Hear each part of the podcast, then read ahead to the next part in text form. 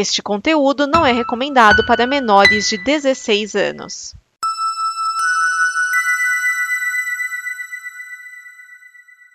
Obrigado por dar play neste programa. Em nome das pessoas que o fizeram, peço que você expresse sua opinião nos comentários e considere nos apoiar na campanha de apoio, seja no Apoia-se ou no PicPay. As informações e os comentários estão em nosso site comboconteúdo.com. Agora, fique com o programa. DN Premiers o programa de lançamentos de cinema e indicações que não dão problema. Neste programa estão Edson Oliveira, Márcio Neves, Bruno Urbanavícios, Roda Lemos na área, Rafael Fernandes, Vinícius Schiavini. Música Esse é o DN Premiers, o programa que traz as estreias de cinema até você, sempre com a pesquisa balizada de Edson Oliveira. Olá, crianças. Os comentários afiados de Márcio Neves. Salve, pessoas. As contraversões intensas de Rafael Fernandes. E aí, galera? As conexões nostálgicas do Oda. E aí, pessoal? E o lance futebolístico de Bruno Urbanavícios. Alô, auditório. Parece, mas não é. E, gente, esta semana eu quero expressar aqui, até porque semana que vem eu vou esquecer. Eu quero expressar que eu estou chateado que tiraram da lista o filme do Clifford, o cão gigante vermelho.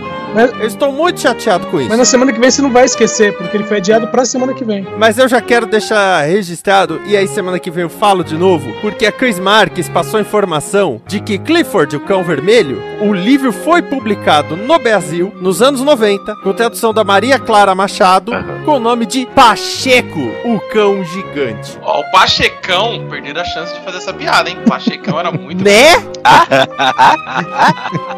né? Porra! Ele se chama Pacheco, ele é um cão e ele é gigante? É, mas, Tô muito é, mas pela, pela exaltação aí, eu, eu fiquei com a impressão de que você vai na fila da pré-estreia. né? Só se chamar aqui de Pachecão, o que eu duvido. Não, não vai. O pessoal não anda muito original nessas coisas. É. Agora, agora eles simplesmente botam com. Sei lá, não, não tava querendo chamar o sapo caco de Kermit aí, mano. É, então. Ô, ô, ô mas, Márcio. Mas, gente, eu adoro o fato de que um livro inglês foi publicado no Brasil com o nome de um funcionário público. Ô, ô, Márcio, você que é mais, mais velho que a galera. Aquele gigante Epaminondas era do quê? Da VASP ou da Panam? Aí eu já não sei, não. Vasp, Aí eu não sei. Vasp. É da VASP? Epaminon, Vasp, Epaminon. porque eu, eu comprei um livro sobre a história da Vasp e apareceu lá a versão página impressa do anúncio do gigante Epaminondas lá, que era o anúncio da chegada do Airbus A300 e tal, primeiro, É. primeira aeronave Propaganda de dois- 83. 83 eu tinha 5 anos, eu não, eu não ia lembrar. Primeira, primeira aeronave de dois corredores, primeira aeronave de dois corredores da história da VASP e tal, que daí apresentaram até uma pintura nova na época. Nossa. O que seria uma, peraí, o que seria uma pintura nova pra VASP? É porque antes eles tinham uma pintura meio plagiada da Air France, sei lá, e depois eles botaram uma em três com uma faixa em três tons de azul e tal, que é interessante. Não tão boa quanto aquela outra lá que é mais conhecida, né, e tal. Mas, mas eu achei boa. É o conceito de interessante mudou mesmo. ô, Oda, deixa eu perguntar, quantos anos você tem? Eu estou com 38 aninhos. Puta que pariu, eu sou o mais novo dessa gravação, é isso mesmo? Grandes bosta, seu mais É, deve ser, com, com o agravante de que você não foi o capitão do Cybercops, né, igual, igual o nosso colega. Jesus. Vamos pros filmes que vão estrear no dia 4 de novembro de 2021. Nós temos A Última Chamada, Eternos, 20, Marighella e Passagem Secreta. Nós começamos com A Última Chamada, do diretor Steven Bernstein, com Rise Fans, o Rodrigo Santoro, Romola Garay, Tony Hale, John Malkovich. Esse filme é um drama biográfico, produção norte-americana de 2017, e que, embora se chame A Última Chamada e o título original seja Last Call, ele foi lançado em vários lugares com o nome de Dominion, não sei porquê. É. Bom, de qualquer maneira, o filme retrata o. Não é bem o último dia, né? Porque o filme é, vai se transformar em flashbacks. Mas o filme trata do poeta galês Dylan Thomas, personagem que realmente existiu e que morreu, veja bem, de maneira espetacular. Em novembro de 53, ele entrou num bar em Nova York, tomou 18 doses de uísque e morreu. Meu Deus. E aí o filme retrata, acredite ou não, o que se passa na cabeça do cara enquanto ele toma as 18 doses de uísque. Caraca, eu quero ver isso hoje. Genial. Interessante. É- rapaz, é a cabeça de um poeta, vai passar o mundo inteiro, um Brasil de audiência. É um Brasil realmente, porque o Rodrigo Santoro tá lá e faz parte do flashback. Não, mas é que o Brasil é grande, então passa muita coisa. É que esse é o sentido da expressão, velho. Então, Eu, a- eu, eu tô. Eu, eu tenho que dizer que eu, eu tô muito in- incrédulo ainda, que eu fui pesquisar. Eu achei que você tinha falado Homolagarai, que é tipo, eu vou botar o nome de um golpe do Ryu do Street Fighter no meio do elenco e ver se alguém percebe. Mas não, é uma pessoa de Não verdade. tem uma música? É Roma Lagarai, não é? Deve ter também, de comunidade ninjitsu. Because né? agarrar.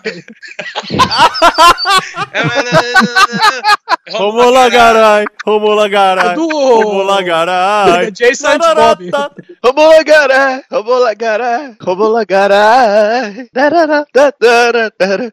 E ela nasceu em Hong Kong. Gente, que aleatório. Hong Hong Kong britânico, peraí. Não, e na ficha dela tá assim, filhas, unknown daughter or. Ah, peraí, Tipo, mas, filha desconhecida. ah, peraí, que Garay eu acho que é um sobrenome hispânico, né? Mas Eu juro que eu achei que você tava zoando. Tipo, eu vou botar esse nome no meio pra ver quem percebe. Não, não tava zoando. Ele tava zoando é quem fez esse filme. Bom, e, e é basicamente o, o- esse Dylan Thomas, que eu nem sei quem é, não sei a quem interessa esse filme, realmente, fora o, o Rafael, não sei a quem interessa esse filme. Ele era um poeta, ele morreu com 39 anos, e ele é aquele poeta do- que, sabe aquele, o estilo beatnik? Os caras ficavam cantando... Ficava, Beatnik e tal. né? é isso, os caras ficavam... Jack Kerouac, Alan Ginsberg, Isso, William Burroughs. Essa turminha é incrível que eu adoro. Exatamente, aí tava... Bukowski o Dylan também. Thomas Ele não é beatnik, é um agregado. Ah, o Bukowski não é beatnik, É, ele mas corre o paralelo, Dylan, é outra o Dylan coisa. Thomas também não. Agora, por exemplo, que outra pessoa que vai querer É que ver ele esse falou filme... que era como, ele não era parte. É, É que, o- é que assim, outra pessoa que vai querer ver esse filme é o Bob. Ó, Bob. É, de onde você acha que o Bob Dylan tirou o nome artístico dele? Não sei, eu pensei que o sobrenome dele fosse Dylan. Não, é Zimmerman. É, que- pelo menos de nascença, porque nos Estados Unidos o cara pode, sei lá, ele pode pedir e muda o nome na hora. Aqui é mais difícil, né? Tal. Não, peraí, peraí. Tá, você quer- tá querendo dizer que o Bob Dylan era fã do, do Dylan Dog? Não, Ele do Dylan. Thomas. Ah, tá. Eu, vocês não saberiam nunca. Agora vocês perguntou daí falando que Romulo Garay, cara. Olha, olha só, cara, assim, ela, é, é ela, fez, ela fez coisas como fez Emma, fez Castelo dos Sonhos, fez Desejo de Reparação, um monte de filmes de época, assim, né? Mas acho que o auge dela, assim, que algumas pessoas podem reconhecer, é que ela fez Dirty Dancing 2, pra vocês verem. Dance- Teve um Dirty, Dirty Dance, Dirty Dance 2? Não, teve, teve série de TV do Dirty Dance. Dirty É, Dancing 2, Dirty Dancing Sonhos de 2, Havana. O passinho agora é outro. Noite Havana, aliás, 2004, com Patrick Swayze. Ah, é, isso, isso justifica. Agora, sobre o nome do filme, eu acho que ele, ele foi trocado lá fora por causa que já tem um, um, um filme chamado Last Call de 2012. Acho que não chegou aqui, por causa que nem tem tradução em português, não tem o título em português. Cara, e parece ver- ser um daqueles comédia besterol. Então, na verdade, eu fui dar uma olhadinha. Tem 11 filmes chamados Last Call fora. Eu tava me atentando aos recentes. Caramba, o Dirty Dancing Havana Nights é prequel. tu vê. Peraí, pegaram o ator mais velho pra fazer um prequel? Aham. Aparecendo o Wolverine? O filme do Benjamin Button com dança. Caraca. E isso Vamos que o filme foi, saiu que uns quase 20 anos depois do original. 2004. É. É, então, Original, o original que é é 85. 88? Não, 87. 87? Então, 17 anos depois. É, né? Fazer o quê, né? Vai aparecer aquele filme francês lá do Um Homem e uma Mulher, 20 anos depois, 50 anos depois. Vamos ao próximo filme? Ótimo, vamos seguir. Versão brasileira Herbert Richards. Demorou. Eternos, da diretora Chloe Zhao, ganhou o Oscar, melhor filme, melhor direção por Nomadland, agora em 90, e- em 91, agora em 2021. Filmaço. E ela, também, e ela também participa do roteiro. No elenco nós temos Gemma Chan, Richard Madden, Angelina Jolie, Salma Hayek, Kit Harington. Esse filme aqui é um misto de ação e fantasia, produção americana 2021, e ele é, Márcio, Ah, o, bom, tem gente que diz que não, mas eu ainda acho que ele é o filme do ano da semana. é o que tem pra hoje.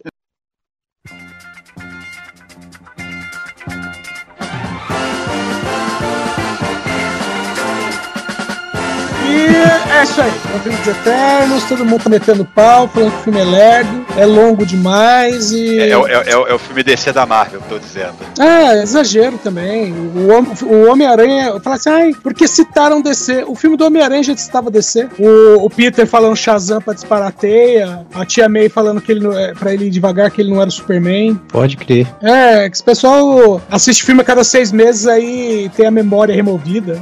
Uma bosta. Bom, ah, vamos à- história, né? Quem são os Eternos? Os Eternos ah, foram enviados à Terra cerca de. É diferente dos quadrinhos, evidentemente. Eles foram enviados à Terra há cerca de 7 mil anos, criados pelos Celestiais, para combater os Deviantes. E só isso, combater os Deviantes e nada mais. Inclusive, num dos trailers é explicado. Não se mete nas coisas. É. Se não for deviante, fica quieto. Exatamente. Inclusive fala assim, "Ei, por que, que vocês não ajudaram contra o Thanos? É porque a gente não pode. A gente só pode fazer alguma coisa se tiver relação com os deviantes. Sendo que, na trama do filme, supostamente, os deviantes já foram, vamos dizer assim, extintos. Só que aí um dos Eternos é atacado por um deviante e eles entendem que algo de estranho aconteceu. Basicamente, quando o, o blip do Thanos foi desfeito, é, trouxe a- aquela coisa que deram uma jogadinha no segundo filme do Homem-Aranha, sabe? O, o mistério. É, é, é o segundo? É o segundo. O mistério vai lá e fala: Ah, é porque quando tem o estalo do Thanos abriu o multiverso, não sei o quê. Então, lá era mentira, né? Spoiler. Mas aqui, não. O, o estalo, o anti-estalo do Thanos reviveu alguns deviantes. E isso, né, é, faz com que os Eternos, que são 10 personagens, né? Não vai ser uma cidade inteira, são 10 personagens, eles tenham que se reunir para enfrentar os deviantes. E basicamente, no filme, basicamente, né? Os 10 personagens são, primeiro, a Cersei, que é a Dima Chan, e ela manipula matéria. O Icaris, que é o Richard Maiden, e é o Superman. Sim, ele é basicamente o Superman. Ele é forte, ele voa, ele solta raio pelos olhos. Só não O- usa capa. Só não usa capa. Nada de capa. O Fastus, Fastus que é o Brian Tyree Henry, que é o Forge, que é porque ele pode montar qualquer coisa com qualquer tecnologia. A Athena, né, que é evidentemente a Athena, né, que é a Angelina Jolie, ela pode conjurar armas, mais ou menos como a ela, né, e ela é a deusa da guerra. O Galgamesh, interpretado pelo Madon Suk, ou Don Lee, como tá é, acreditado no filme, é simplesmente forte pra cacete, ele é tipo Hulk. A, a Makari, não é o, né, que nos quadrinhos é o Makari, é a Makari, que é a Lauren Ridloff, que ela é rápida pra caramba, e um detalhe, a atriz é surda muda. E a personagem também, no É, caso. a, perso- é, a personagem, evidentemente. Não, é ela que faz pode- The Walking Dead. É que é- é- é- poderia o personagem ser surdo, mas a atriz não, né? No caso, a atriz é, é, no caso. É, a atriz é surda muda. A atriz, é no- a, a atriz é, e em The Walking Dead ela faz uma personagem surda. E recentemente teve um episódio maravilhoso com ela. A, a Duende, né, que é a Lia McHugh, que ela cria ilusões, né, e ela é parte do, do alívio cômico, né, que ela vai fazer uma dupla cômica com, com o Maio Nanjiani, que eu já falo. É, é outra personagem de gênero trocado, né? Que nos quadrinhos é, é, é- é masculino também, né? É um, é um É. cara. É um cara. Sprite, E- né? Exatamente. E esse é outro detalhe, que a Duende não, é, não mantiveram o nome porque é Sprite. É. E evidentemente a Coca-Cola não está patrocinando.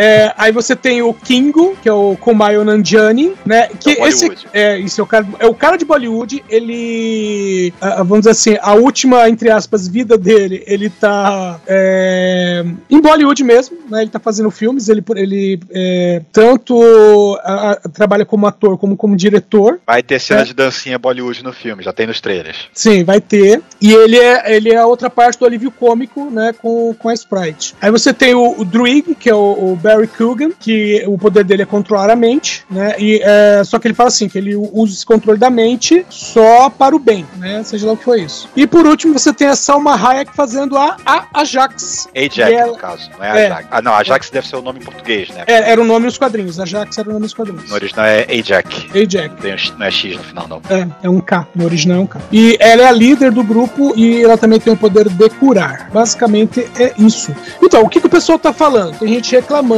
que o filme é muito lento. É porque o, o- esse filme, no caso, eles fizeram questão de dar espaço pra todo mundo. Então, o filme é, é lento, né, pra contar a história de todo mundo. E ele vai fazendo um esquema de né, presente, aí vai pro passado, conta um pouquinho, volta pro presente, vai nesse esqueminha até o final. E tem o Kit Harington. Isso, ele faz o. Como Daniel- Danny Whitman, que é o Cavaleiro Negro. Sim, os quadrinhos é. Supostamente o- ainda não nesse filme. É. Assim, supostamente. Supostamente Supostamente que pode ser que no final, porque até agora não falaram nada, mas pode ser que no final do filme, oh meu Deus, ele tem uma espada. Alguém corram É. todos. O, o que tá na descrição? Que ele é um humano que trabalha no Museu de História Natural e tá saindo com a Cersei. Uhum. Ou seja, ele continua não sabendo de nada, né? Porque o Kit Harington é isso. Qualquer coisa que ele faz agora, você fica observando o quanto que ele sabe das coisas. Uma coisa que eu não entendi até agora é qual o objetivo da Marvel em trazer esse filme pro universo. Olha, falaram do mesmo quando, quando anunciaram Guardiões da Galáxia. Verdade. Então, qual que é a ideia da Marvel? É expandir o universo. Dá Assim, ter opções. Exatamente. Eu, eu sempre falo, nos, falando de quadrinhos, essa é a minha visão. O universo DC, ele sempre, por muito tempo, o Scott Snyder mudou um pouco isso. Ele sempre foi muito horizontal. O que, que eu quero dizer com isso? O Superman tem os vilões dele numa escala de poder. Aí vamos colocar o Darkseid lá em cima, é o vilão mais poderoso do Superman. O Lanterna Verde tem os vilões dele numa escala de poder. Vamos dizer que o último deles lá é, sei lá, o Parallax. Dificilmente uma saga com o Parallax, o Superman se mete. E dificilmente uma saga com o Darkseid, o Lanterna se mete pra enfrentar o Darkseid. Mas você também não vê o Darkseid enfrentando o Parallax. Porque eles estão no mesmo nível de poder, geralmente. Às vezes tem um anti-monitor, um negócio aqui. Em nível de poder, a Marvel é muito vertical. Você tem os caras da rua, então você tem o Luke Cage, você tem Demolidor, você tem até o Aranha,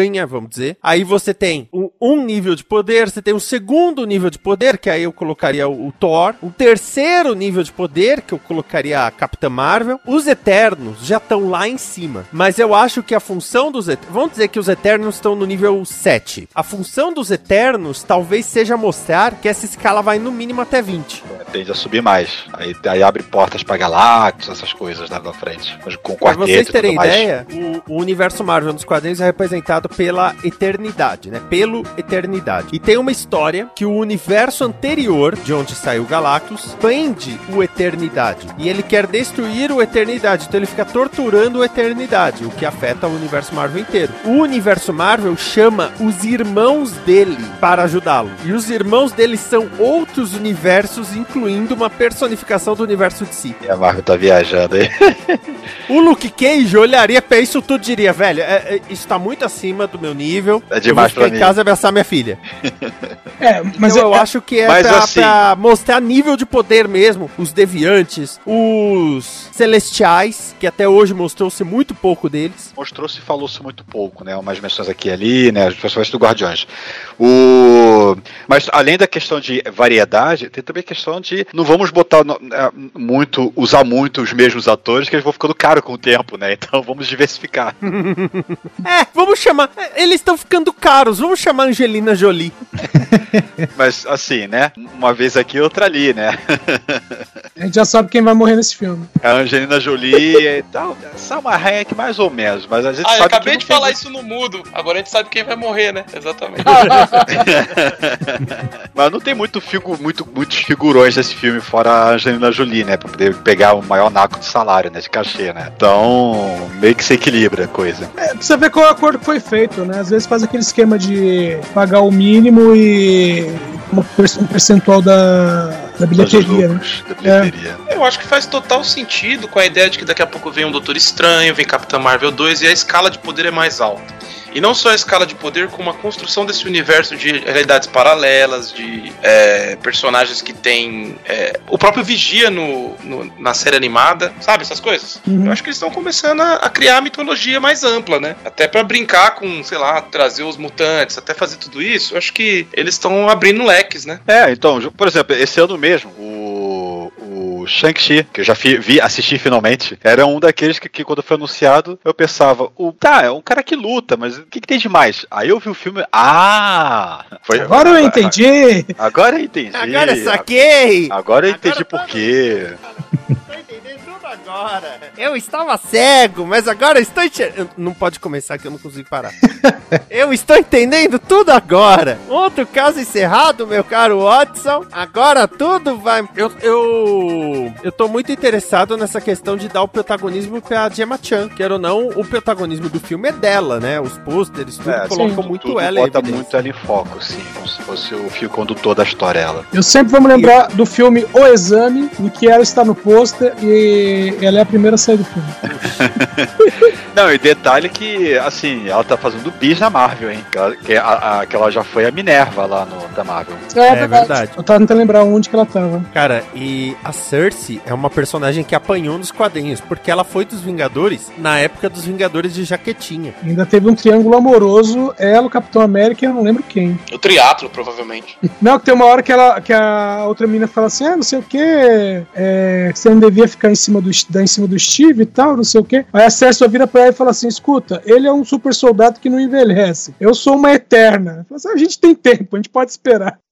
Nossa, essa é a pessoa mais talarica do mundo. a pessoa mais talarica do multiverso. Eu aguardo Ah, você morrer, fica tranquila.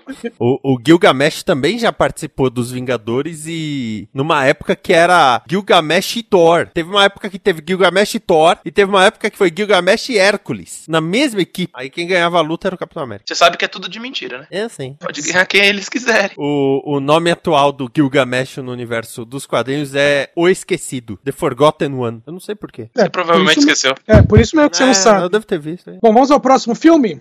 Ótimo, vamos seguir. Versão brasileira Herbert Richards. Finch, direção do Miguel é, Sapo, é, Sapochnik. Sapochnik. Sapochnik. Pra quem não lembra, ele dirigiu a Batalha dos Bastardos, aquele episódio memorável de Game of Thrones. No elenco nós temos Tom Hanks, Skit Ulrich, Laura Harrier, Samira Wiley, Caleb Land Jones, sendo que metade desse pessoal é tudo flashback. Esse filme é um misto de sci-fi e drama, uma produção norte-americana de 2021. Vocês lembram do Náufrago? Então, agora o Wilson fala. Só isso. O filme é o seguinte: é, é um mundo pós-apocalíptico, é o que dá a, atender- a entender que houve algo com o Sol, tipo uma tempestade solar, varreu a Terra, acabou com boa parte da humanidade. O Tom Hanks, que o filme é só ele, tá? O filme é só ele e um cachorro. O Tom Hanks é, conseguiu se abrigar, ele ficou num abrigo por cerca de 10 anos. E o cachorro, né, o cachorro que ele encontra lá, foi companhia dele durante esses 10 anos.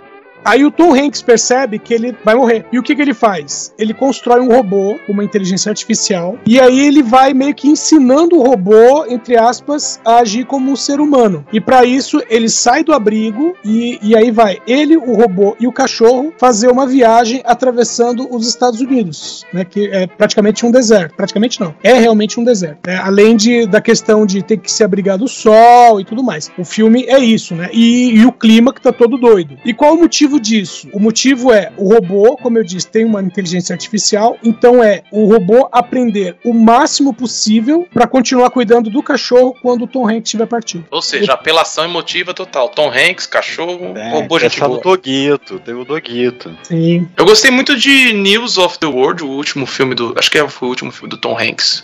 Que saiu em 2020, ou o penúltimo filme dele. Não sei se vocês chegaram a ver. Da menininha no Faroeste. Filmaço. Não, não vi.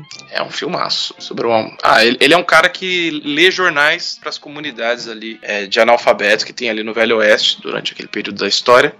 E, e aí ele, ele meio que cuida de uma. Encontra uma garotinha lá que é, tá junto com os indígenas e ela não é indígena e ela tá abandonada e ele meio que ajuda, ajuda ela a reencontrar a família. É meio parecido, né? Brasil, o filme se chama Relatos do Mundo. Isso, Relatos do Mundo, é verdade.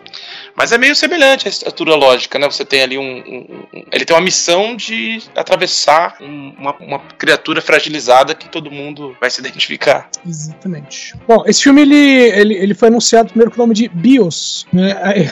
Sei lá quem foi que, que reclamou e acabaram colocando o nome de Finch, que é o nome do, do Tom Hanks no filme. Era pra ele ter saído em 2020, mas, né, pandemias, tá saindo só agora. Era pra ele ter saído em 2020? Sim. E esse nome Bios, será que era referência ao a Bios que a gente conhece do computador? Sim. Ah, é? Ah, olha só. Perderam a chance da gente poder fazer aquela piada que o problema é abuso. Pois é. É, mas eu acho, eu até defendo essa decisão porque pra grande parte do- das pessoas que fossem ao cinema não entenderia essa referência, né? Acredito eu. Ah, sei lá. Acho que. Estúdio sempre estraga a estética das coisas, né? Fint não diz nada também. Ah, outra curiosidade é que esse filme é produzido pela Apple TV. É um original, né? Do, da, da Apple É, TV, né? é, é, ele é original da Apple TV. A ideia, é, a princípio, é que ele fosse realmente lançado direto na Apple TV, só que falaram assim: não, vamos lançar no cinema primeiro, que é pra ver se a gente ganha algum prêmio. Ou seja, logo ele lançou um robô também. Hum, faz sentido o que você não, tá falando, não, hein, não, o, o robô é meio feinho. Então faz A- mais a- sentido agora. A Apple não vai querer, não. Não, aí eles botam Android. Ah, Não, piorou. Android não pode. Já pensou? Não pode ter Android na Apple. Vamos ao próximo filme? Ótimo, vamos seguir. Versão brasileira Herbert Richards. Próximo filme é Marighella, finalmente. Direção do Wagner Moura. No elenco nós temos o Seu Jorge, que quando o filme foi rodado ainda se chamava Jorginho, Adriano Esteves, Bruno Gagliasso, Rafael Lozano. Esse filme aqui é um drama biográfico, produção brasileira de 2019. Filme Tinha que ter sido uns dois anos atrás, não? Hã? Esse filme tinha que ter sido uns dois anos atrás, não foi? Sim, esse filme é, deu um monte de problema, é, não quiseram deixar de jeito nenhum. O Ministério da Cultura não queria liberar o filme. Foi, voltou, foi, voltou, ganhou uma porrada de prêmio no exterior. Não tem Ministério da Cultura, é Secretaria da Cultura. É, eu pensei, É, eu pensei nisso aí, como, como o Ministério da Cultura vai querer barrar, É uma, é, uma, mano. é uma secretaria com poder de ministério, mas é secretaria, tem razão. Esse é filme afiliado é- ao Ministério do Turismo. Esse filme eu acho importantíssimo, necessário para os tempos que a gente vive. Muito- tem muito preconceito em torno da figura do Marighella, as pessoas nem sabem do que estão falando, mas já falam que, ah, comparam ele com o Ustra, tipo, um absurdo, é uma coisa completamente sem sentido. Comparar alguém que tá lidando ali com o sistema ali e, e agindo pra isso com uma pessoa que é do sistema e tortura pessoas a bel prazer. Acho que é, há um pouco de diferença aí nisso. E É, porque torturava a tem mulher gente, que, grávida. é, tem gente que fala que não, que não é um drama biográfico, é uma peça de propaganda comunista para, que- para desviar as criancinhas do bom caminho. É. Por isso mesmo ele é o filme palanque da semana. É Bom, isso mesmo. não deixa de ser.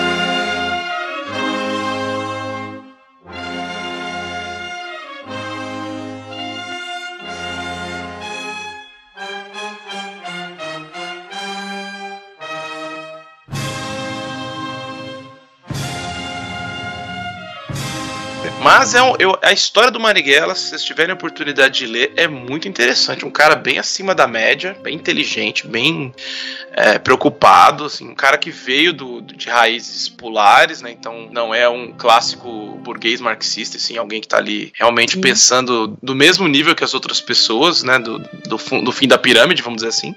Eu tô ansioso. A gente lançou um quadrinho pela Draco, né? O Marighella Livre, do Rogério Faria, com o Ricardo Santos e o Jefferson Costa.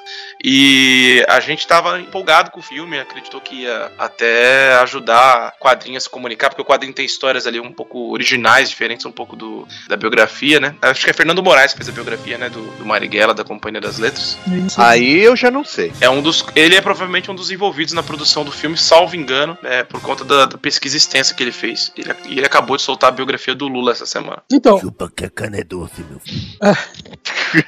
Só- Fala- falando sobre o filme, ah, a propósito, né, enquanto a gente grava aqui, né, nós estamos gravando no dia 28 do 10, na próxima segunda-feira, dia 1 de novembro, o Wagner Moura estará no Roda Viva, né, muito provavelmente falando desse filme também. né. Então, você, ouvinte, que está ouvindo agora, esse programa vai quando, Vinícius? Vai no, no feriado mesmo ou na quarta? É, esse vai no dia 3. Dia 3. Então, Bem, então já foi, vem não, então Relaxa. você, não, você pode entrar no YouTube ou você pode ouvir, veja bem, o Roda Viva versão podcast, tá? Que também está disponível. Agora tem o podcast Roda Viva também? Já faz um É, o programa transpassado como, como podcast. é, o áudio só o áudio. É, Eu assisto ele no YouTube.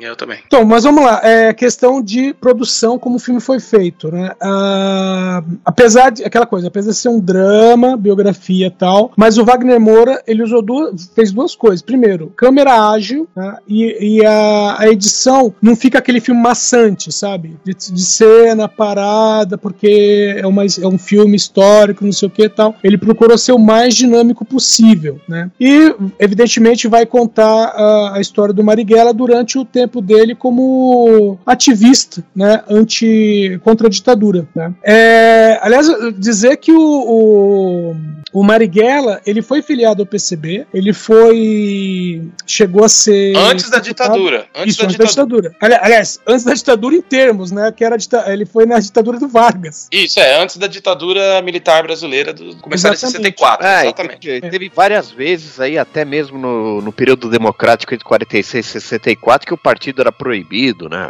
E foi aí que ele, ele se ferrou, foi preso pela primeira vez. Exato. Então, a- assim, ele tem uma. teve, né, uma vida de militância e, e uma vida de perseguição que não era uma persegui- perseguição a ele, sabe? Era perseguição a uma ideia específica. Infelizmente, ele estava no meio dessa ideia. né? Ah, então teve essa coisa, né, do, do partido ser caçado, dele ter perdido o mandato por conta disso. né? É, Bom, e aí, quando o regime militar se instaura no Brasil, aí ele se junta né, é, aos. Aí você pode falar, chamar de guerrilheiro, terrorista, ativista, né? E ele é um, um dos fundadores da Aliança da, da Libertação Nacional, alguma coisa assim. Aliança Sim. Libertadora Nacional. Aliança Libertadora Nacional. E, entre outras coisas, eh, esse grupo participou daquele sequestro do embaixador norte-americano que foi registrado no filme O Que é Isso, Companheiro, de 97. É porque o, o embaixador ele foi sequestrado, ó, veja bem, o, a Joy Venture era o movimento revolucionário 8 de outubro, o MR8, com a ALN. Os dois se juntaram para conseguir levar a cabo o, o sequestro do, do embaixador. Vocês Então- me permitem aí um, um, uma parte, como diz o, o, pod- o podcast adversário? Não lhe dou a parte. Não lhe dou a parte. No Imaginários 16, que é o podcast da, da editora Draco, a gente teve a oportunidade de entrevistar o filho do Marighella. Sim, eu vi. Aí ele passou bastante do contexto histórico, ele foi muito generoso em contar pra gente um pouco sobre quem era essa pessoa do ponto de vista pessoal, su- suas percepções ideológicas, os seus talentos, que era um cara muito inteligente. Então, se quiserem ouvir, fica aí a dica. Acho que tem apanhado, um outro ponto de vista, né? E de pessoas que, assim, nenhum de nós ali era tava passando pano pra nada. A gente queria conhecer a história e tal, que é uma história de enfrentamento do sistema, né? Sempre vai ser di- difícil, sempre vai ter alguma coisa a ser criticada, mas melhor do que não fazer nada. Sim, de fato. Mas, né, é, como a gente, já, a gente já tinha falado, o filme levou um tempão pra sair, tá saindo aí finalmente, né? E, bom, espero que o pessoal assista, espero, espero que o pessoal conheça a história do Marighella, que realmente vale a pena. Vamos ao último filme da noite? Ótimo, vamos seguir. Versão brasileira Herbert Richards. Passagem Secreta, direção do Rodrigo Grota, com Luísa Quinteiro, Sofia Cornuel, João Guilherme Ota, Tiago Daniel, Fernando Alves Pinto, Arrigo Barnabé. Esse filme é um misto de drama e fantasia, produção brasileira de 2021. E basicamente alguém ligou e perguntou: o Dave McKean está aí? E falaram: não, não está. Quer deixar recado? E o cara falou: não, eu me viro com o que eu tenho. E saiu esse filme. Porque é Mirror Mask Brazuca.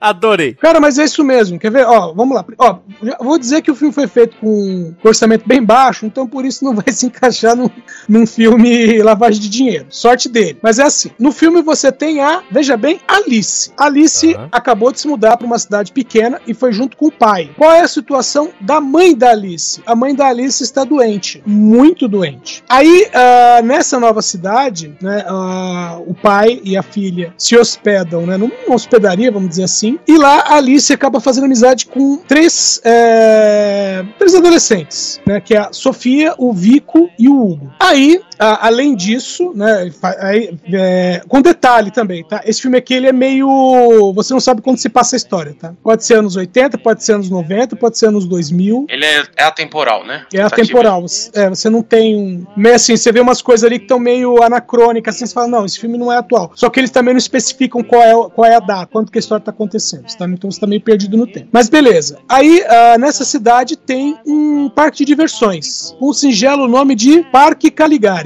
Alia- aliás, o Arrigo Barnabé faz o papel do Caligari, porque o que acontece? As- esses quatro adolescentes acabam entrando nesse parque e não conseguem achar a saída. Deve ser um lugar acolhedor, né? Não, não é. Você assistiu Super, Super Xuxa contra o Baixo Astral? Eu vi. Então é aquilo sem o Guilherme Caram. Mas tá ruim assim, cara? Tem uma, tem uma galera no sol, hein? Ai, minha nossa senhora. Muito fã Então, de assim- nada da Nacional, mas, sei lá, prefiro ver antes de falar qualquer coisa. Então, o, então, o filme em si, ele é- entra naquela linha, vamos chamar, vamos falar de Stranger Things, é, ou Goonies, eles pegam referência de todas essas coisas. né? E, como eu falei, né, tem a referência do Dr. Caligari e tem mais um monte de referência cinematográfica, cultura pop durante o filme. Por exemplo, o moleque que anda com a camisa do Zé do Caixão, sabe? E, e, bom, essa é só essa é a mais jogada, né? Mas tem várias outras coisas no filme assim que você fica, olha, tem isso, olha, tem aquilo. Então, sabe, meio assim, é muito Stranger Things, mas é Brasil, Brasil. Vou te dizer que fiquei com muita vontade de assistir. Quanto mais você fala, mais eu quero ver. A parte do Stranger Things é o que menos me interessa. Tô vendo o trailer aqui, ele tem essa estética mesmo, é, um passeio no museu do, do da língua portuguesa, né? Mas parece legal, sei lá. Quero ver antes de sofrer. É, como eu falei, como é um filme de baixo orçamento, né? Ele, vamos dizer assim, intenção zero, né? A intenção dele não é ó, ser o melhor filme de todos os tempos. Ele é até, vamos dizer assim, bem intencionado. Você já assistiu? Não, não assisti. Só vi alguns trechos, peguei o trailer e a crítica. Ah, entendi. É basicamente é isso. Assista sem medo. Nós vimos e você deve ver também. Assista Sem Medo é o quadro em que cada um de nós indica um filme para você assistir no conforto do seu lar, no conforto da sua casinha. E hoje eu começo com um filme de 2020. Veja só, dirigido por Perry Jenkins com a Gal Gadot. É claro que eu estou falando de Mulher Maravilha 1984 ou MM84, como quiseram por ali. E apesar dos créditos rolarem com aquele negócio de dar um glitch na tela que me dava neura, dava neura que eu queria ver a cena e aquilo me chamava atenção. Mas é a história da Mulher Maravilha, que é a Gal Gadot, né? É, é no ano de 1984. Eu acho que essa parte é aplicativa. E, gente, ah, mas o filme não é tão legal quanto o primeiro. Ah, mas o filme. Não... Gente, é 1984. A história do filme, o roteiro, o, as reações, tudo é brega, igual os anos 80. Adorei, adorei. Na história tem uma pedra, que seria a pedra dos desejos, que cada pessoa pode fazer um desejo, né? E a Diana pede a volta do seu amado, é o Steve Trevor, que morreu no primeiro filme. E Chris Pine volta. É solução interessante, assim, não tem uma, tem, um, tem, um, tem, um, tem uma explicação de como isso acontece, né? A gente ficou, quando tava vendo os trailers ainda antes do filme estrear, né? Como é isso? Como é possível? Aí quando vê o filme, ah, aí faz sentido. Isso, é, faz, faz muito sentido. Aliás, Ghost Whisperer, aquela grande série de Jennifer Love Hewitt, também usou algo assim. Então ele volta, só que o problema é, você tem a Kristen Wiig, que é a Minerva, que também quer fazer o pedido dela, né, a Bárbara Minerva, e você tem Pedro Pascal como Maxwell Lord. E o que eu adorei é que na verdade ele não é Lord, ele é Lorenzano, e ele tá todo falido, só que ele se torna a pedra do desejo. Ele pega a pedra do desejo e ele, o desejo dele é ele se tornar a pedra do desejo para dominar tudo. A Perry Jenkins até falou que o Maxwell Lord foi muito inspirado no Donald Trump, né? O, o jeitão dele. Aí fizeram até comparações com o Lex Luthor do Gene Hackman, com o Gordon Gekko do filme Wall Street, mas é, é, é aquele jeito espalhafatoso dos anos 80. As roupas são meio idiotas, que nem até tem uma montagem de roupas com o Steve Trevor. Sim. Anos 80.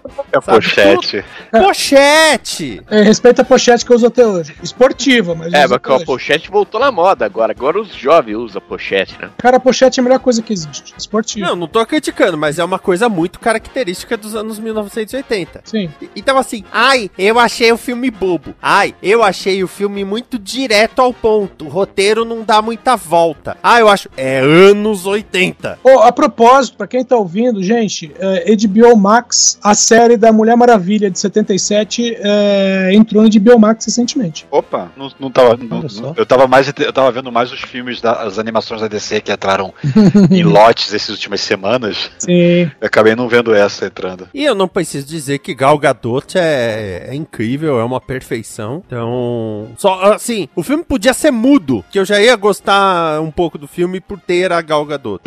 É, tem dois, tem dois pontos que eu, que eu curto desse filme, assim, de é, detalhes, que não, não é questão de história, né? Mas são detalhezinhos que. Uma delas é que ela finalmente faz algo que todo mundo se pergunta quando é que ela ia fazer. Eu não vou falar o que, que eu não, não sei se, se vai estragar a experiência se alguém quiser querer ver o filme. E, e segundo, que esse filme foi o, a chance do Hans Zimmer fechar a Trindade, porque ele já tinha feito o Batman lá com o Nolan, já tinha feito o Superman, né, com o Zack Snyder e agora fechou aí a Trindade, né, da DC com a Mulher Maravilha 84. É E a isso, trilha sonora isso eu dele achei é- curioso, né? A trilha sonora dele nesse filme tá muito. Aquela, aquela música da da, da sequência toda, aquela sequência de aventura. Nossa, que, que coisa maravilhosa. Aquilo ali, aquilo, aquilo ali, se o filme fosse aquilo só, já estaria muito Sim, bom. É que depois o filme vai, vai, vai caindo um pouco, vai ficando mais esquisito, mas não é, não, não é que eu tenha desgostado do filme, né? Mas aquela abertura é, é magnífica, com a música e tudo. Nossa, é muito bom. É, isso que eu achei curioso, que o primeiro filme foi o Rupert Gregson Willis, Williams. E o tema é do Junk Excel. É, é o tema, o tema que, central O que tema Jack- dela. É, que foi um- uma composição a, a- a oito mãos, praticamente, porque são quatro pessoas que compuseram aquele tema. E aí, quando eu vi essa música de Hans Zimmer, eu fiquei, eita, curioso, né? Tocar o, o autor. Mas assim, não é que. Ó, meu Deus. E o tema da. Esse tema dessa Mulher Maravilha é o único que pra você cantarolar, você também tem que bater a mão na perna, né? Porque você canta do Superman, é. Né? O, o dos Vingadores. Agora o dela, não. Você não consegue só cantar. Quando você vê, você já tá batendo a mão na perna. É, é instintiva a percussão. Márcio mas já tinha, já tinha só um parênteses que já tinha o tema da família Adams antes disso aí, viu? Não, mas da família Adams é estalo. É só o dedinho, não é É só um a palma bem, toda. bem espaçado, não é. Não, é Não, mas, que é uma, que- não, mas é que é um negócio que, que, trans, que transcende o cantarolar aí, que, que envolve a expressão corporal, é que já tem o precedente da família Adams. É porque incluía a mãozinha, né? Não tinha como a mãozinha bater a mão na perna. É. Verdade, verdade. Márcio Neves. Então, eu vou falar de um de um filme. Cadê o ano desse filme aqui, gente? É 2008. O filme, o filme de 2008, ele é uma animação japonesa. Ele é um- uma coleção de, na verdade, de seis histórias curtas, mas interligadas de certa forma, né, centradas no mesmo personagem, né? E eu não vou falar direção, personagem, por causa que ninguém vai conhecer, com exceção de uma voz. Eu só vou falar uma voz. Então, que- quem a, quem, quem a conhece, né, vai, vai, vai saber quem é. Kevin Conroy. Eu tô falando de Batman Gotham Knight, que é aí um- uma animação, né, é, japonesa, né, do, do- adaptando, né, é, o, o mito do, do- do morcego, né. Na verdade, a, história não é, um- não é, não são a- a- interpretações livres do, do, do- Batman, não. É, é o Batman mesmo, da tradicional de quadrinhos da época e tal. E são seis contos, cada um deles são é, ilustrados, são produzidos por um estúdio diferente, né? E cada um deles tem o seu detalhe, né? Que cada estúdio tem sua assinatura, sua forma de produzir, né?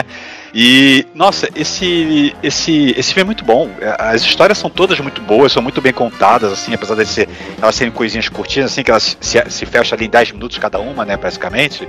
Nossa, é, é muito bom, é muito bom. E, e, e tem um, leve tema central ali, não são exatamente uma história continua a outra, mas você percebe que elas têm coisas similares, passando de uma para outra, né? Tem, um, tem uma, linha, uma linha guia, por assim dizer, né? Então a gente tem aí os seis contos que eu não vou entrar nos detalhes pormenores de cada um, vou falar só um por alto de cada um mesmo, né? Tem o primeiro, é o Have I Got a Story for You, que conta que é a história do Batman sendo contado por quatro adolescentes, skate, garotos, skatistas, que se contam, cara, eu tenho uma história pra te contar, você não vai acreditar no que eu vi hoje, né? E cada um deles contando, né, o, o que, o, o que, o Batman fez em- Gotham naquele dia, na visão de cada um, né? E cada um, aí sim é aquele Batman que fica, que é, parece um morcego, ele parece um fantasma, parece uma sombra, porque cada um tem aquela interpretação, É. né, do que, que ele É viu, ou, ou o exagero que ele coloca em cima também, né? Então o Batman ele é o, o múltiplas coisas, né? Bem legal. O, o segundo é Crossfire, né? Fogo Cruzado, que conta a história ali do Crispus Allen, acho que é René Montoya que tá com ele. Que eles vão entregar lá um, um cara que foi preso pelo Batman, né, pro, pro, pro Arkham, né, e eles estão saindo e eles ficam num fogo cruzado entre duas das gangues da, da cidade, né. E, e a história toda é concentrada no Crispus é, é, se questionando por que, que a gente ajuda o Batman, por que, que o Batman é só um vigilante, tinha que estar preso, coisa assim, né. Aí nesse conto ele percebe, é, a gente precisa de um Batman. No outro é o Field Test, é, esse é do, que o, o Bruce Wayne, ele junto com o Lucius Fox, ele testa um novo equipamento pra armadura dele, né? Que ele. É, ele negócio pra ajudar na armadura e tal, né? Que ele toma uma decisão né, a respeito de, de tecnologias e tudo mais. O próximo é. O quarto conto é In Darkness Duels, que é um- uma história do, do, do espantalho que tá no esgoto, ele tem que resgatar um. é um- eu não sei se é um bispo, um reverendo. É, é uma, é uma figura católica, não sei se é um bispo, um cardeal, alguma coisa assim que foi sequestrado por ele. Aí tem o quinto episódio que eu achei muito legal, por causa que ele é um episódio que ele é presente passado, e que é o Working Through Pain, que é o, o trabalhando a sua dor, né? Que é o, ele dentro dos esgotos, depois de fugir de alguma missão, né? Que ele tá ferido e aí tá tentando sobreviver enquanto o, Alfred vai resgatar ele. E o último é um, um- uma história bem legal também, né? Assim, né? Visualmente, né? Do, do, do, do Deadshot, o, o pistoleiro, né? Que é basicamente o, o Batman é, caçando o pistoleiro numa das inúmeras confrontos que eles tiveram na, na vida, nos quadrinhos e tudo mais.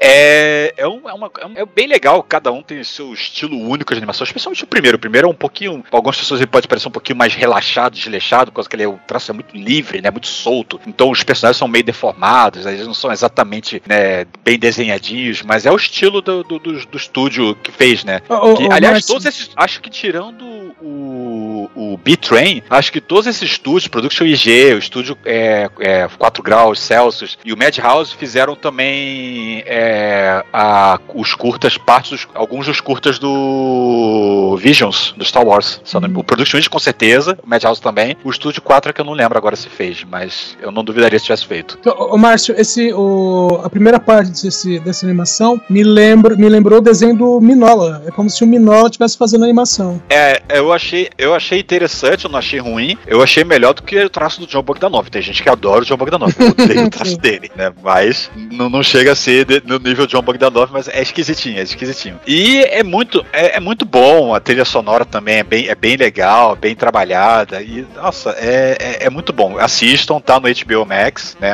Assim como um monte de outros filmes de animação da DC que, que era difícil de conseguir, eu consegui assistir pelo menos, né? Por causa que é, passava, passava perdido ou na Warner, ou, ou só passava na HBO, eu não tenho HBO, né? Ou passava no Max, também não tenho Max que faz pacote, faz parte do pacote HBO, então é difícil conseguir essas coisas. Agora que tá entrando tudo um atrás do outro, toda semana tem, entra uns 5, 6 filmes novos, cara, eu tô me esbaldando.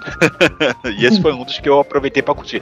Eu já tinha visto o primeiro, a primeira parte do conto, eu não tinha visto o filme inteiro, porque eu vi naquele esquema de eu gravei na TV, aí num- numa cortesia da HBO, por exemplo. Aí eu gravei no, no- no aparelho. Antes dele ser o aparelho que é na nuvem, né, quando era físico mesmo, que gravava no HDzinho local, eu poderia gravar no, no- no canal cortesia e assistir depois que eu conseguia assistir. Hoje em dia na nuvem, se eu tentar gravar e assistir depois, ele diz que eu não tenho acesso àquele canal, não posso ver. Aí eu perdi isso. Mas eu não consegui terminar de ver o filme por causa que eu vi o início dele, vi o primeiro, vi parte do segundo, se não me engano, eu vi o segundo também. Não vi o terceiro em diante, por causa que aquele, ah, eu vou parar agora que eu vou fazer alguma coisa, depois eu volto. E depois eu não voltei, e aconteceram coisas, o tempo foi passando e o, o aparelho se perdeu, por causa que deu problema, teve que trocar, e as gravações foram todas pro espaço. Aí eu não consegui terminar de ver o filme. Aí eu aproveitei pra pegar e, e pô, vou entabelar esse filme aqui já que ele entrou, e fui ver, e nossa, muito bom, assistam. Oda Lemos. Opa, eu trouxe um filme aqui que и na semana passada me veio à- mente esse filme. Fazia muito tempo que eu. Aliás, faz ainda muito tempo que, que eu não assisti novamente. A última vez que eu assisti, putz, foi, acho que foi em- lá em seu lançamento, aproximadamente em 2002. É um filme protagonizado pelo Kevin Spacey e pelo Jeff Bridges. É o K-Pax, que no Brasil foi lançado como K-Pax O Caminho da Luz. Por que, que eu escolhi esse filme? Porque eu lembrei dele semana passada, claro, tá fresco assim na, na memória. E também é um filme que eu gosto bastante pela proposta que ele tem como como narrativa em si, né? Como como eu não, eu não, não sei muito bem é, como diretor, né? Eu acho que é o Yain Softler, não lembro muito bem o nome dele. Ele ele dirigiu esse filme e de uma forma em que você tanto o roteiro quanto a direção entrega muita coisa da sua proposta, que é você você ter dois tipos de opinião sobre a trama durante o filme. Porque como que é a história desse filme? Um, um- o- no começo do filme, um certo tem um acontecimento no aeroporto, um assalto e o personagem do Kevin Spacey ele é abordado e é perguntado, né? E é perguntado a ele, você veio da onde? E ele fala, eu vim do planeta K-Pax. E aí o pessoal já pensa, né? Ih, o cara é doidão, cara. Chama o, o Dr. Mark lá, que é interpretado pelo Jeff Bridges, chama pra cuidar dele, porque tem que ver o que, que ele tem, né? Esse cara não, não bate bem, tem um parafuso a menos. E, dura, e o que, que é a história do filme é, é essa convivência dos dois e o Jeff, e o, o Jeff Bridges, né? O Dr. Dr. Mark, ele tenta descobrir mais sobre o paciente dele, né? Que ele se autodenomina como Prot e desvir do planeta Capex. Então ele fica muito curioso para saber o que, que ele tem, né? Que, é, qual que é o problema que ele tem. Só que durante o filme você tem muitas cenas e diálogos que mostram que realmente ele veio do planeta Capex. Em contrapartida a isso, em outras cenas, mostra muito que ele é só um cara que não bate bem e, e tá, né? Estava vagando no aeroporto e, e, e foi pego. Somente isso. E o que eu gosto desse filme é que no desfecho, no final, não é spoiler, tá, gente? É só uma, uma coisa que dá para dizer aqui sem estragar a experiência do filme. No final, você tem uma grande surpresa desse dilema, né? Se ele veio ou não do espaço. E o bacana desse filme é justamente essas, essa como ele te atiça, né, a querer saber da, se realmente ele veio do espaço ou não. E quando você tem certeza, o filme mostra que ele não é e vice-versa. E é uma é, é, um, é como se fosse o não, não vou falar que vai vai estragar. Assistam, assistam. Vocês vão, quem ainda não teve o prazer de assistir esse filme, assista, que é bem legal. Eu dei uma procurada para ver onde ele estava passando. Eu não consegui achar. Talvez ele esteja em algum streaming que eu não que eu não tenho acesso. Mas se puderem, assistam. É um filme muito bem, é muito bem dirigido e e, muito bem atuado pelos dois. Eles têm uma boa sinergia no filme, tanto o Jeff Bridges quanto o Kevin Spacey, além de, de passar algumas mensagens que fazem você refletir. Vale muito a pena. É engraçado isso. A gente tem 300 serviços de streaming e aí de repente tem filme que não tem nenhum. Outro dia eu vi um crítico falando de Operação Fensa. Ele queria assistir Operação Fensa e não tinha nenhum. É, eu já, eu já vi muita gente defendendo o retorno das, loca das videolocadoras justamente por isso. Eles falam, os mais nostálgicos, né? Diziam diziam, dizem, né? É, Putz, era tão melhor, eu queria assistir um filme, eu ia lá na, na, lá no, na minha videolocadora e falava, tem um filme tal? E o cara procurava no catálogo, ó, oh, tem, ó, prateleira tal, sessão tal, pega lá. E caso você não achasse nessa locadora, você corria para uma outra locadora. E até na época, até me lembro que existiam, assim, como tinha um boom de locadoras, né? Principalmente acho que na época do DVD, é, muitas locadoras acabavam indo para um nicho específico. Então, você queria ir no, assistir um filme bom de terror, pelo menos no bairro onde eu morava, você fala, putz, eu vou numa locadora tal, tal, que lá tem tudo de terror. Ah, eu quero assistir um lançamento, putz, eu vou na, como é que chama? Ah, Caverna Vídeo, que era perto de onde eu morava. Ia lá e você achava os filmes que eram lançamentos, porque eles, eles sempre compravam em grandes lotes os lançamentos, então você queria assistir, assistir uma estreia, não tinha aquele problema de você ir na locadora e falar, ih, vou ter que voltar semana que vem porque todo mundo alugou o filme. Não, eles sempre, tinham, eles sempre tinham o filme de lançamento lá pra você. Então, é, é, hoje em dia a gente tem essa, essa facilidade de, de ter o streaming, mas nem sempre a gente consegue acessar aquilo que a gente quer por meios legais, né? É, não, é complicado mesmo. Eu, eu gostava muito do ambiente de locadora. Bruno Urbanavícios. Ah, rapaz, eu vou te contar. Eu, eu sei que, de novo, naquela história lá de recomendar coisas ligadas à música e tal, vou lembrar de um filme aqui que eu assisti pela primeira vez, acho que lá por 2000, lá, meu segundo ano aqui em São Paulo, cidade e tal. Eu consegui ver no cinema, acho que era no Belas Artes até. É que eu, mas que na verdade o filme foi lançado originalmente em 98, aí chegou a ser exibido em Cannes, eu ser indicado lá para Palma de Ouro, Ouro e eu, vale a pena falar também da, da história pregressa desse filme que se chama Velvet Goldmine, é dirigido pelo Todd Haynes, que ele queria que ele queria fazer um filme sobre a vida do David Bowie, só que o David Bowie simplesmente barrou a ideia, barrou o uso das músicas dele. Então o que, que sobrou? Usar o nome de uma música do David Bowie, que era o que é Velvet Goldmine pro nome do filme, e disfarçar as referências e tal. Então, ao invés de falar da vida do David Bowie, falou de um roqueiro chamado Brian Slade, uh, baseado no David Bowie, também um pouco no Mark Bolan e tal, que, que, o nome é a mistura do Brian Eno com os, a banda Slade. E, sei lá, tem uma história meio Cidadão Kane a certa altura e tal, que é o que é um repórter interpretado pelo Christian Bale, que ele vai investigando assim com. Ando, uh, por que o Brian Slade teria forjado a própria morte na turnê lá, com a da, sei lá, do disco The Ballad of Maxwell Demon. Maxwell Demon era a banda do Brian Eno, que, que antes de virar um produtor, o pioneiro da música ambiente, ele tocou numa banda chamada Roxy Music, que é uma do, das baluartes assim do glam rock, junto com o T-Rex do Mark Bolan e o, e o Bowie, claro, nessa fase. Então daí, por exemplo, aparece o, esse Brian Slade, baseado no Bowie, aí ele que eu mostro o envolvimento dele, assim, um tanto sei lá, de, de ideias e também físico, assim, afetivo com o Kurt Wilde, interpretado pelo Ian, Ian McGregor, que, que é o Iggy Pop com o Speed Descarrado, a música que, que ele canta no filme também, aí que é uma música dos estúdios, né? O TVI. A Tony Collette. Segundo álbum, né? Do, segundo Aí álbum dos que- estúdios. Muito bom, por É, que- qual- aquele que deu ori, origem, a- que o, que o nome deu origem àquela Fan casa noturna chamada Pan House, lá que, é, com aquela iluminação de puteiro na entrada, é inesquecível. Posso só fazer um comentário? Você sabe por que é fan house? Que era uma casa que eles usavam tanta droga, tanta droga, que nas paredes da casa, quando os caras tiravam a agulha do braço, voava sangue na parede. A parede tinha várias marcas de, de sangue. E é- era fan house porque era o lugar onde eles iam. Era o- a boca de fumo onde eles iam pra usar as paradinhas. Ah, mas que é uma parada meio sarcástica, meio irônica. Assim como, Aham. por exemplo, com os puteiros que os nazistas enfiavam as judias lá pra vender o próprio corpo. E, por, por, uma, por uma linguiça e um naquinho de miolo de pão duro, é que era a Casa da Alegria, né? Sei lá, a Divisão da Alegria, né? Que, que depois virou o nome de Joy Division.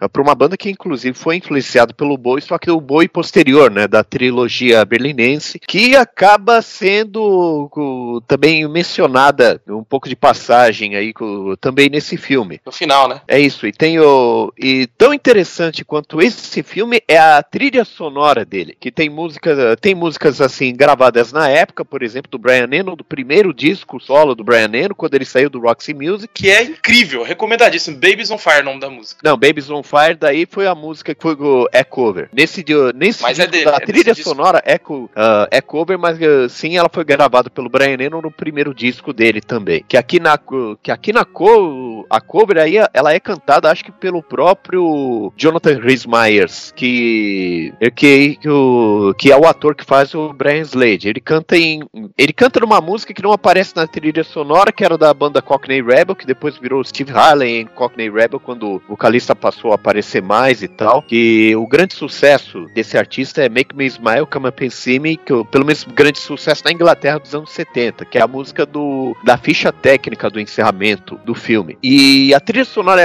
é, é sensacional porque é, tem músicas da época, tem músicas da época regravadas por super bandas, por, por assim dizer, por, sei lá, o Placebo regrava 20th Century Boy, que era do T-Rex e tal. É, que, mais que, eu- que mais que eu posso lembrar aqui? Tem músicas assim de artistas como Tem o o Christian Grant- Bale, né? Jovenzinho. Você já citou? Não lembro. Fala, eu falei aí que ele faz o papel do, do repórter, que ele também lembra de quando viu o show do. Era fã do Brian Slade no filme e tal. Que daí envolve o personagem descobrir a própria sexualidade nessa parada e tal. E tem que. E aí tem, sei lá, o cover, por exemplo, do, do New York Dolls, aí, feito pelo Teenage Fan Club junto com Donna Matthews, que eu acho que era uma integrante do Elástica, que era uma banda de Britpop e tal. Tem Satellite of Love, do Lou Reed, né, que também é. que tem elementos dele que aparecem no personagem do Kurt Wilde. né? Ah, tem música, sei lá, tem música que tem ó, que é cover, mas que tem participação de ex-integrante do Roxy Music, que é o Andy McKay. Eh, tem que e tem a tem banda formada por ex-estúdios, né? Que é a Wild Rat que faz a que, que toca na cover, cover dos estúdios mesmo, que é TVI, que é cantado pelo Ian McGregor no personificando o, o, o Kurt Wilde, no caso. Ah, é isso que eu, que eu posso falar também, assim, o, tem a- o, o Tom York do Radiohead, ele canta duas músicas também, uma com duas músicas do Roxy Music que são cantadas pelo Brian Slade no filme. Então é que o, é um filme assim que que eu ah, na minha visão ele acaba sendo salvo, eh, ficando mais interessante porque o David Bowie barrou que eu fizesse negócio que eu- 100% baseado nele. Cara, eu tô emocionado porque você tá falando. É como se eu estivesse conversando com a minha mesma. Eu tenho a mesma opinião, cara. A mesma E que, do- e que daí, por exemplo, ele joga a luz sobre outras coisas, assim como, como por exemplo, o Slade, ou, ou então, sei lá, Roxy Mu- Music, que, eu, que é uma banda que eu acho mais interessante do que o David Bowie Glam. O David Bowie eu gosto mais da trilogia berlinense, no caso. cara. E o que eu, sei lá, mano, talvez seja meio difícil de achar em serviço de streaming, não sei, talvez por vias ilegais seja mais fácil de encontrar esse filme. E a- bem como sua trilha sonora, que vale a pena até hoje, assim. Porque o Velvet Goldmine. É perfeito esse filme. Muito obrigado. Perfeito eu não sei se é perfeito, assim, né? porque, nem eu sou perfeito. Então, dentro do eu- que saiu até hoje, acho que é o uma das coisas mais legais sobre esse período que já foi feito. Mas sei lá, que de filme, su- filme que fala sobre música, sei lá, meio que, mesmo que a música hoje em dia seja um negócio ah, meio, sei lá, desvalorizado, virou coadjuvante da,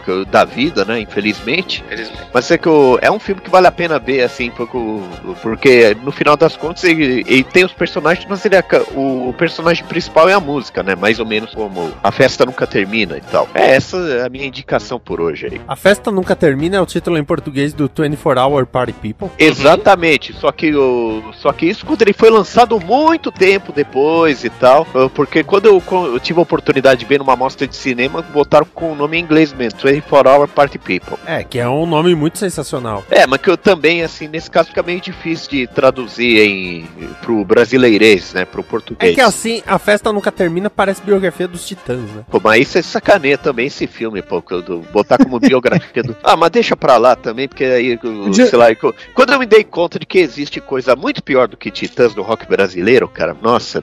É que eu- e, que, e, e que, por sinal, a crítica adorava uh, nos anos 90, mas que- então, sei lá, ah, deixa, né? Mas, ainda mais Titãs virou cachorro morto, né? Enfim. Vinícius, podia ser pior, podia ser uma biografia da- dos abelhudos. É, tem isso, né? Não, mas cada aí se botasse biografia dos abelhudos, cara, seria só o que falta. Aí sim seria aquele momento até que ponto chegamos, né? Ó, me pega, me leva, me roda, me joga sem parar. A festa só está começando e não tem hora pra acabar. Pô, poesia pura, hein, mano? Do céu ao inferno em segundos. Castro, Castro Alves perde, feio, né? Foi por causa disso que castraram o Alves. Minha nossa Tem que senhora. sair do mudo só poder rir dessa gente, pelo amor de Deus. Meu Deus do céu. Ai, ai. Rafael Fernandes. Bom, vocês começaram, me deix... fiquei em pânico. Falei, será que eu vou ter que falar de super-heróis? Aí eu não tenho nada a dizer. Eu tô num detox.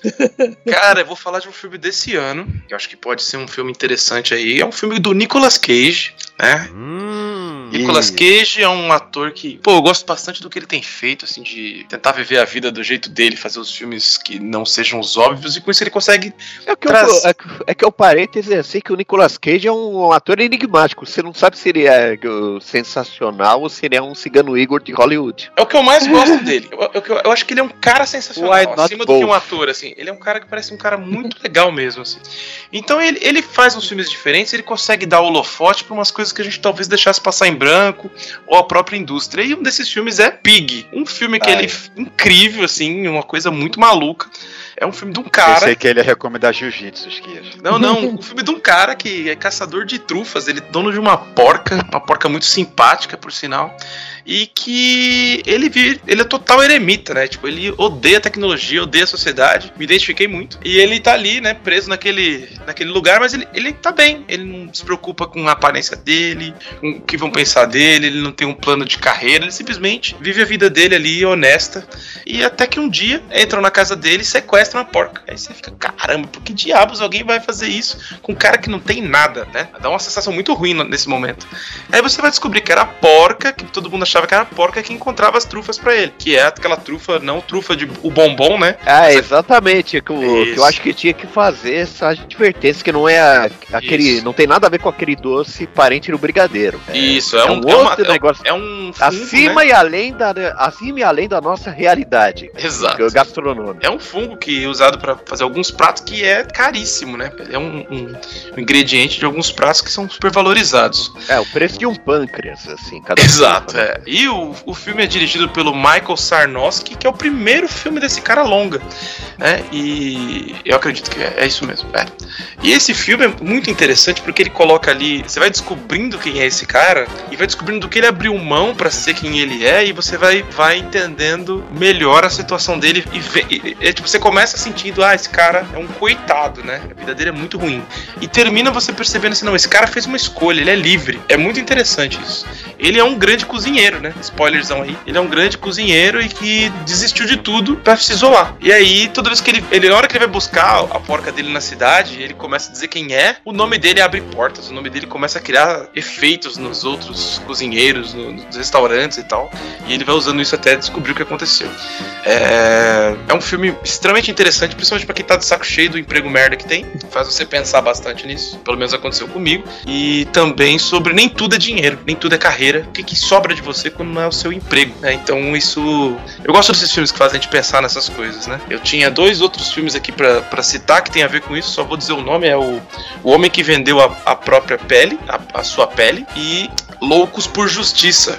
Vendo esses três aí, eu vi os três em sequência praticamente. Você já vai estragar sua vontade de trabalhar na segunda, então recomendo.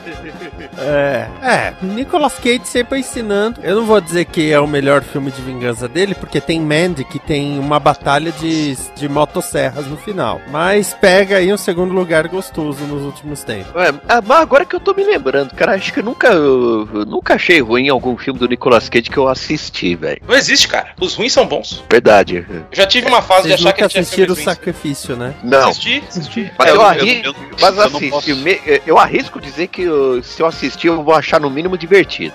Eu, eu, eu, eu não, eu, não, eu não posso falar, é, realmente não, não, não posso dizer, por causa que certo, é, é exatamente isso. Uh, mesmo filmes que eu sei que em geral mete malho, eu não desgostei os filmes, assim, Presságio, né, O Vidente, é, eu gostei. É, o Pressá- principalmente Pres- Presságio e o Vidente são filmes quando alguém fala, ah, não gostei, eu, eu não discuto, cada um gosta do que quer, mas eu me pergunto o que, que essas pessoas esperavam quando foram ver o filme. sabe? Acho que o pior filme dele é Motoqueiro Fantasma. E, olha, eu gosto de Motoqueiro Acho que Fantasma. foi Reincidente. E mesmo assim eu curto. Fica claramente, fica claro pra nós que ele tá fazendo na ruindade. Tipo, vou fazer isso aqui só porque eu curto e foda-se. Eu sei que é ruim. O Motoqueiro Fantasma eu fui ver no cinema com meu filho, pô, ele adorou. É, então. Eu fui com a minha madrinha. Nunca mais vou no cinema com a minha madrinha. Ela virou o Motoqueiro Fantasma? Ela ficou comparando ele com Jesus. A ideia do motoqueiro fantasma foi dela? Foi. Ô, louco! É, Curioso. É, Eu tô pensando aqui onde entra Jesus no Motoqueiro Fantasma, mas ok, né? pois é, né? Não, porque Jesus também foi tentado pelo diabo quando ele esteve no deserto. Então Jesus falhou. Se ele tivesse aceito, ele tinha virado o Motoqueiro Fantasma? Ia ser mais irado, é. hein? Ia ser Ia muito ser- mais fácil conseguir discípulo. Ele a moto dele ser em formato de cruz? O, o que eu acho interessante, a Marvel sempre teve o motoqueiro fantasma, né? Só que Ghost Rider é qualquer coisa. Aí o Jason Aaron criou um Ghost Rider andando de mamute. Aí a Panini teve que traduzir como mamuteiro fantasma. Não é Ai. possível, cara. É, o, o dos Ai. mais novos, ele também ele, anda- ele dirige um, um carro, né? É, um incrível isso daí. fantasma. É bem legal isso daí. Que é, ele é É, ticano, é um né? pouco complicado isso quando, quando ele é mencionado de forma genérica em inglês, na hora de traduzir, ele tá falando de qual.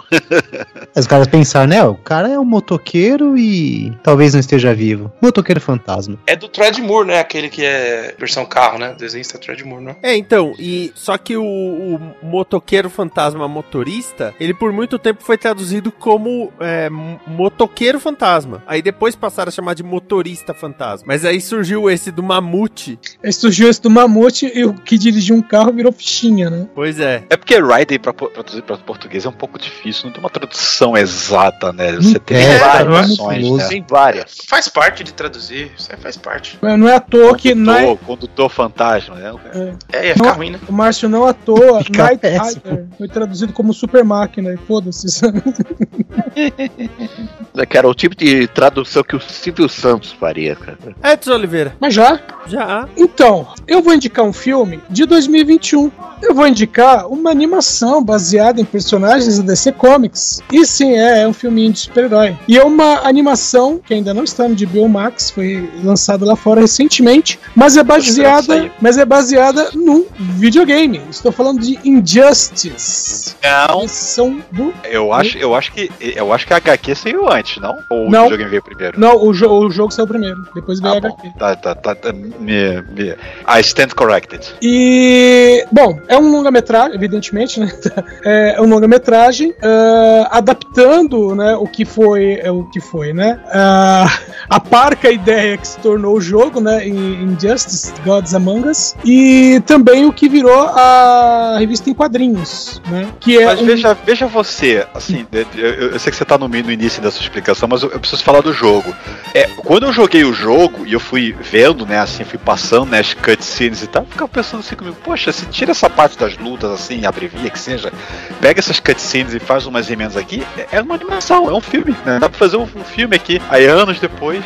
Ô Márcio, jogo de luta e filme pornô, você não acompanha pela história. Diz. Tá aí uma, uma coisa muito boa que você disse. Bom, é, e na história é o quê? A história, né, o, o plot inicial é basicamente o que você tem no jogo. No jogo eu não sei, né, não, não vi a história do jogo. Mas eu Não, vi é, no, é, pelo que eu vi no trailer é a mesma coisa, é a mesma coisa. É, porque o, o que acontece é o Coringa faz um plano mirabolante em Metrópolis e esse plano mirabolante resulta em duas coisas. Primeiramente, a morte da Lois, da Lois Lane, e ligado a isso, a explosão de uma bomba atômica que destrói praticamente a cidade inteira, mata 2 milhões de pessoas. Não apenas isso, mas faz com que o Superman surte e ele já vai de cara dar uma porrada no, no Coringa, né? Aquela porrada bem dada no estômago que atravessa o Coringa, né? E a partir daí vira uma coisa do tipo Superman e alguns super-heróis ligados a ele, como o Cyborg e a Mulher Maravilha, querem, vamos dizer assim, trazer, trazer uma justiça mais definitiva, enquanto que Batman e outros ligados a ele tentam impedir o Superman de fazer Nos isso. jogos, nos jogos, o Arqueiro Verde é um, um- um grande anti-Superman, por causa que ele é o- aquele cara que ele é tudo antifascismo, né? Anti. Ele é, o- ele é o, o cara radical, ele é ativista. Sim. Entre É. nós não faz o menor sentido o Batman ser o cara que vai contra. Isso é muito Batman, cara. Isso é muito mais Batman que Superman. E é, no, no quadrinho, se eu não me engano, o, o Arqueiro Verde consegue, acho que acesso a uma fórmula para deixar o- os outros, né, os heróis mais fracos, com a força equivalente ao do Superman. Que é justamente um, um É a mote história do jogo para. também pra justificar as lutas. Exatamente. Por isso que Marvel, é, Marvel vs Capcom é legal, porque. É, só sai na porrada aí, foda-se. Ninguém pergunta por quê. Então, mas. ah, por ser, né, um, um- um longa-metragem, não vai ser uma história seriada nem nada, a história acaba tendo começo, meio e fim. E é isso que é a parte legal, né? E outro detalhe é você ver o uniforme que os, os heróis usam e você percebe de cara que não é, entre aspas, o universo usual da DC Comics, né? É uma outra terra, né? Onde nessa terra o, o Superman acabou cometendo um homicídio, né? E a partir do momento que ele mata a primeira pessoa, ele cruza a linha e ele tá pouco se lixando pro resto. Inclusive, isso é, é citado pelo senhor Incrível, né? Na, na história, em que ele fala, não, tem outras terras e tal, e não sei o que, blá blá blá. E o Márcio, aquilo, aquilo que a gente já comentou algumas vezes, falando, por exemplo, de das séries da, da CW, né? Crise nas Infinitas Terras, que é. Nós chamamos a nossa terra de Terra 1, né? E a outra de Terra 2, mas é bem provável que eles considerem a deles como 2. E um pequeno spoiler que isso acontece, né? Fala, ah, nós chamamos aqui, é, nossa, é Terra 1 e essa não sei o que e tal. E aí eles trazem o Superman da Terra, entre aspas, 19. E aí o Superman pega e fala, né? Não, mas eu pensei que a minha Terra fosse a 1, né? Aí o Flash fala, e a nossa é o que? Ele? 22. É, é, é, no, no, no, no, no Flash isso é zoado, é por causa que o pessoal já diz, ah, eu sou da Terra tal. É. É, pra, pra, pra, pra, pra, pra mim, o normal seria cada pessoa chamar a sua de um, e as outras é que são as outras. Exatamente. É, né, nessa animação é tratado assim. E, bom, e tem algumas coisas bacanas, alguns desdo- desdobramentos, lembrando, né, que não é uma história usual do, do universo DC, né, justamente por causa disso. Os personagens fo- foram retirados, né, da personalidade normal deles, vamos dizer assim, né, a personalidade usual deles. E entre outras coisas, por exemplo, o Asa Noturna é o Deadman, ou melhor, Deadwing, ao invés de ser o Boston Brand, O desafiador? o Desafiador. É, Deadman. Então, é, então, só que quando o Dick Grayson é transformado em Deadman, né, a Rama Kushner chama ele, fala assim, chama ele, você será o Deadman, ou melhor, Deadwing, né, que é Nightwing. sacado. É, olha, nesse negócio do multiverso, eu diria que nós moramos num mundo bizarro, isso sim. Mas assim, Qualquer é, coisa. você falou, ah, é uma história que tem começo, meio e fim, mas assim, tem um Injustice 2. então, tem sempre a portinha aberta aí. É bem mais Assim, por aí, né? É, é aquele, o- é é uma daquelas animações da DC que eu, eu- ainda acho isso. Que eles pegam algumas sagas que às vezes são mais extensas, nem sempre eles acertam, mas eles pegam algumas sagas que são mais extensas e eles transformam numa animação que às vezes na animação faz mais sentido do que o do que o modo como foi tratado nos quadrinhos. Por exemplo, a animação do Capuz Vermelho. O modo como é tratado na animação faz mais sentido do que nos quadrinhos. E nos quadrinhos é socos, socos na realidade. É, né? Isso é uma coisa que a gente tenta esquecer, né?